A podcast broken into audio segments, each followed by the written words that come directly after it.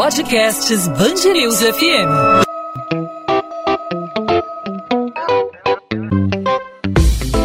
Dois às 20, com Maurício Bastos e Luana Bernardes.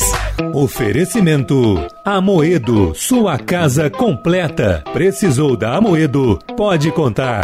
A Assembleia Legislativa do Rio vai entrar com recurso no Supremo Tribunal Federal contra a decisão que estipula a criação de uma nova comissão de impeachment do governador Wilson Witzel. A ação acontece após o presidente do STF, Dias Toffoli, acolher o pedido de defesa do governador que alega irregularidades na formação do grupo de deputados que analisa o processo. Mais um capítulo aí do impeachment do governador, né, Maurício? É verdade, Luana. E essa decisão de Dias Toffoli aponta que a comissão que foi criada pela Alerj não seguiu a proporcionalidade de representação dos partidos políticos, assim como a votação plenária dos nomes apresentados pelos líderes das legendas. Na semana passada, a Alerj chegou a encaminhar ao STF um documento afirmando que as irregularidades no rito apontadas pela defesa do governador não existem. Wilson Witzel é acusado de crime de responsabilidade por suspeitas de fraude na área da saúde durante o combate à pandemia de Covid-19. Bom, para falar sobre esse assunto, hoje a gente conversa aqui no podcast 2 às 20 com o advogado Paulo Nasser, ele é professor de Direito Constitucional. Doutor Paulo, obrigado por aceitar nosso convite aqui na Band News FM. Seja muito bem-vindo. Obrigado pelo convite, é, Luana. É, Maurício, prazer imenso falar aqui com os ouvintes da Band News. Doutor Paulo, na prática, o governador Wilson Witzel ganha tempo com essa decisão favorável a ele, é, obtida junto à Suprema Corte. O que significa para o governador Wilson Witzel esse fôlego aí aos 45 minutos do segundo tempo? Com a dissolução da comissão e a necessidade de fazer uma nova comissão respeitando a proporcionalidade parlamentar como você havia falado aí, e a votação plenária dessa comissão, é, obviamente ele vai ter mais tempo para, depois disso tudo acontecer, as 10 sessões que ele vai ter para se defender novamente. Ou seja, o prazo que ele tinha para a defesa vai recomeçar a contar a partir da, só a partir da votação plenária dessa comissão, da aprovação plenária dessa comissão apesar do tempo aí que ele está ganhando, a situação do Witzel ainda não é muito favorável, né? Já que nós tivemos aí um processo de impeachment aprovado por unanimidade da Alerj, né? Pois é, Luana. Na verdade, é, tem uma peculiaridade, vale a pena a gente esclarecer aí para o ouvinte da Band, News. É, o pedido de impeachment ele é admitido exclusivamente pelo presidente da casa mas e aí se submete a essa comissão, só então essa comissão vai dar início ao processo de impeachment, após essa comissão formada. É, curiosamente, o presidente da LERJ ele quis, para dar legitimidade ao processo, submeter o, a aprovação do pedido de abertura de impeachment ao plenário. E dos 70 deputados, apenas um votou contra o impeachment e 69 aprovaram.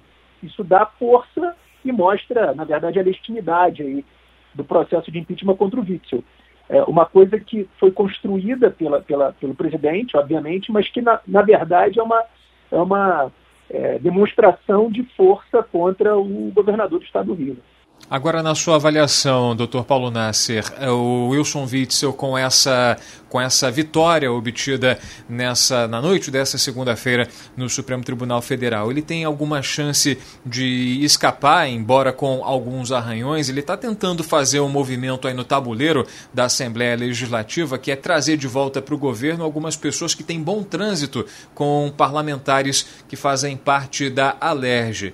É irreversível a situação é, do governo governador Wilson Witzel junto aos deputados ou essa estratégia de trazer de volta aí é, para o governo, para o Palácio Guanabara, pessoas que tenham afinidades aí com parlamentares, essa estratégia pode dar certo para salvar a pele do governador? Maurício, na verdade, a votação né, do, impeachment ela acaba passando por uma perspectiva política, né? E, obviamente, se o Witzel conseguir um quórum razoável de parlamentares que o apoiem contrariamente ao impeachment, ele vai, obviamente, ele está tentando fazer isso para, obviamente, sair aí do processo de impeachment ileso, ou seja, continuar no poder até o processo de impeachment. É uma manobra que, na verdade, todo, todo político, quando está vivendo um drama como esse, acaba tentando fazer, né, naturalmente. Agora, a Alerj vai, claro, entrar com recurso, né? Está entrando aí com recurso no Supremo contra a decisão que estipula a criação de uma nova comissão de impeachment. Havendo aí essa nova, essa nova comissão, é um enfraquecimento do processo de impeachment, na sua visão? Não, de jeito algum. Na verdade, o que está acontecendo foi o Supremo reconhecer uma, um vício procedimental, processual.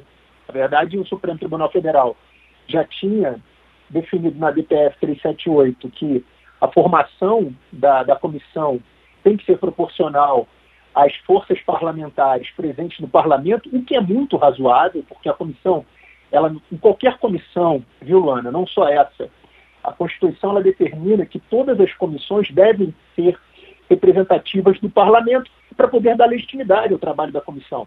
Não adianta você ter só um partido na comissão, porque, obviamente, os trabalhos daquela comissão quando forem a plenário ou a votação, não terão a legitimidade parlamentar. Então, para que uma decisão da comissão tenha força, essa comissão tem que ter representatividade proporcional.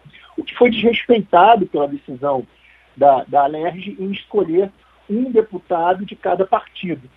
São 25 partidos, 25 deputados, no total de 70. Então a representatividade aí estaria em torno de 30 e poucos por cento do parlamento. Enquanto, na verdade, isso tem que estar representado proporcionalmente. Na verdade, foi um revés procedimental. O que vai acontecer agora é, caso se mantenha após o recurso da LERJ a decisão, é se estabelecer novamente essa comissão e se submeter ao processo de impeachment. É só realmente por um erro formal, violador do devido processo legal, ter que começar tudo novamente. Processos como esse, doutor Paulo Nasser, tem algum prazo para é, conclusão? Ou seja, esse, é, essa comissão de impeachment para ela se restabelecer, existe algum prazo para que isso possa é, voltar ao, ao plenário, para que esse processo tenha andamento? Existe algum prazo para que isso caduque de alguma forma? Hum, não. Na verdade, se a ALERJ resolvesse é, reconhecer o vício formal e não recorrer, o que ela teria que fazer é compor uma nova comissão e apresentar a votação plenária, aprovada essa comissão, aí os prazos começariam a correr novamente.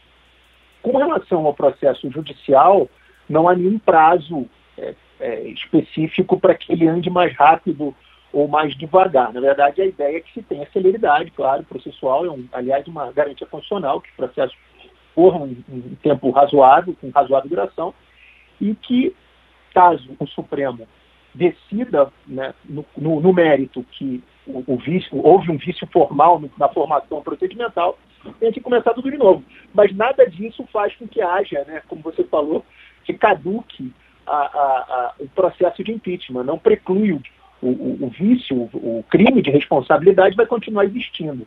Não há prescrição em relação a isso. E mais quanto tempo aí é, de processo de impeachment a gente deve ter, ter levando em consideração aí esse, essa, esse imprevisto né, que a, que a Alerj encontrou no caminho? Você dá para ter uma estimativa de quanto tempo vai durar o processo agora? É, não dá, porque na verdade o Supremo ele acaba tendo, tem historicamente dado prioridade a problemas como esse. Né? Então, na verdade, tudo vai depender da decisão do Supremo Tribunal Federal no mérito a partir desse recurso aí, que a de confirmação da liminar, nem é o mérito do processo, na verdade é a confirmação da liminar que o presidente Dias Toffoli deu. Se, obviamente, a Alerj quiser brigar no processo judicial para se garantir a decisão que ela tomou lá atrás, aí isso pode se arrastar por bastante tempo. Agora, eu penso que, caso a Alerj tenha a confirmação da liminar né, no, no, no colegiado do Supremo, ela vai reconhecer, se há, se há interesse político nesse sentido de ter o processo de impeachment tramitando, ela vai reconhecer que houve um vício formal e vai começar tudo novamente. E aí são aqueles prazos, né? Vai formar-se uma comissão especial que em 48 horas vai eleger um presidente e um relator, e aí vai, ter, vai ser lida a denúncia, e aí o governador vai ter 10 sessões, que são as reuniões plenárias da Assembleia Legislativa para apresentar uma defesa, até 10 sessões. Apresentado, mais cinco sessões para elaborar o parecer. O parecer é lido no plenário e, após o debate parlamentar, é, é aberta a votação nominal né, dessas, dessas, desse, desse parecer, dessa, dessa, dessa conclusão. E se tiver maioria absoluta dos votos, aí sim se instaura o impeachment e se forma a comissão processante. O tempo de vida desse processo vai depender do, do número de reuniões, de sessões, né? Então, a partir do momento que se criar a comissão, vai ter 10 sessões para o governador apresentar a defesa e 5 sessões para elaborar o parecer. E aí vai depender do presidente da casa em marcar essas sessões e ter aí o prazo de, de vida desse processo. Vai ainda, eu acredito que mais uns dois, três meses aí no mínimo, rolar isso aí para frente. Perfeito. Doutor Paulo Nasser, advogado, professor de Direito Constitucional, explicando para a gente como vai funcionar na prática a, o impeachment, do processo do impeachment do governador Wilson Witzel, que ganhou tempo nesse nessa semana, após o recurso no Supremo Tribunal Federal obtido para suspender, para interromper momentaneamente aí a comissão de impeachment na LERJ. Doutor Paulo Nasser, obrigado mais uma vez pela participação conosco aqui na Band News FM. Até uma próxima oportunidade. Eu que agradeço, Maurício Luana. Muito obrigado pela, pelo convite. Estou à disposição aí sempre que precisarem. Forte abraço. 2 às 20, com Maurício Bastos e Luana Bernardes. Morre no Rio aos 45 anos o apresentador de TV Rodrigo Rodrigues, vítima de complicações ocasionadas pela Covid-19. O jornalista da TV Globo e do canal Sport TV estava internado desde o último sábado na unidade de terapia intensiva de um hospital particular na zona oeste do Rio. O apresentador foi diagnosticado com a doença há cerca de 15 dias, porém no último fim de semana apresentou piora no quadro de saúde e precisou ser internado devido a uma trombose venosa cerebral. Rodrigo iniciou a carreira em 19 1995 e trabalhou em emissoras como Rede Vida, TV Cultura, SBT, ESPN, Esporte Interativo, TV Gazeta e na Rádio Globo. Em 2005, Rodrigo Rodrigues fez parte do grupo Bandeirantes. E também morreu nesta terça-feira, aos 76 anos, o cantor, compositor e guitarrista Renato Barros, da banda Renato e seus Blue Caps. Ele estava internado no Hospital de Clínicas de Jacarepaguá, na zona oeste do Rio, desde o dia 17, onde passou por uma cirurgia cardíaca. A causa da morte, segundo o boletim médico, foi uma infecção pulmonar. Renato e seus Blue Caps fizeram sucesso nos anos 60 e 70, durante o período da Jovem Guarda. Os companheiros de banda usaram a internet para lamentar a morte dele no perfil do grupo.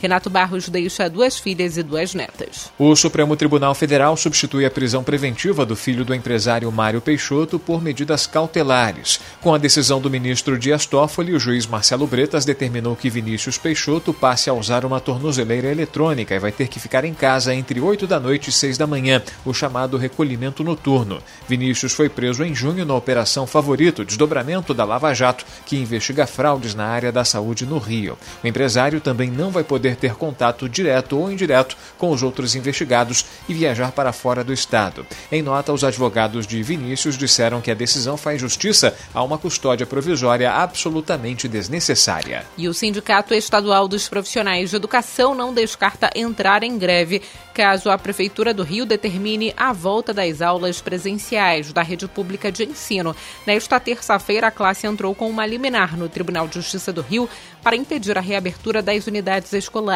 O sindicato também pede que a Prefeitura do Rio encontre outras formas para distribuir as merendas aos alunos da rede municipal, que não a presencial. O prefeito do Rio, Marcelo Crivella, disse que vai fazer uma pesquisa com a população para então definir o que vai ser feito para o Réveillon na cidade. A Rio Tour informou que a celebração está mantida, mas que por causa da pandemia vai sofrer adaptações de acordo com a nova realidade. Ainda segundo a secretaria, as ideias estão sendo discutidas há um mês com diversos setores e devem ser apresentadas nos próximos dias em reunião com o prefeito do Rio. Um modelo usando conceitos de luz, som, fogos e projeções espalhadas pela cidade é estudado como possibilidade. 2 às 20. Podcast 2 às 20 vai ficando por aqui, hoje falando sobre a política fluminense. E Maurício, a gente quer ouvir os ouvintes né, que nos acompanham por aqui. Por isso, hoje a gente começa a divulgar nossas redes sociais. É o isso. meu Instagram de livros de literatura. Aproveito para vender meu peixe aqui sobre a coluna de literatura. Eu também compartilho minhas leituras no arroba Bernardes Luana. Meu Luana tem dois N's, alguns ouvintes já me seguem por lá.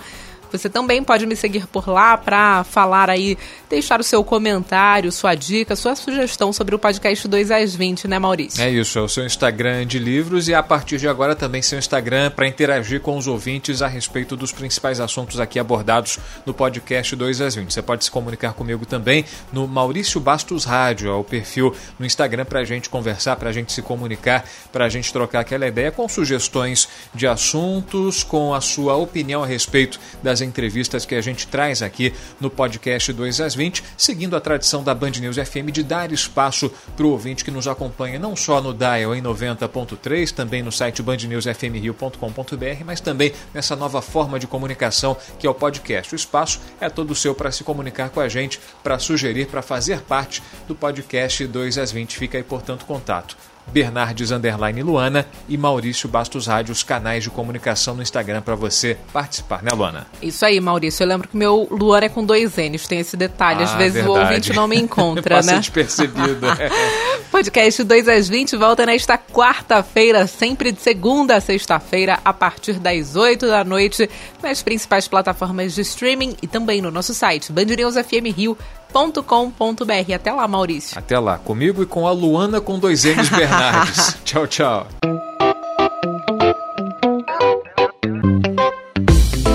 Dois às 20, com Maurício Bastos e Luana Bernardes.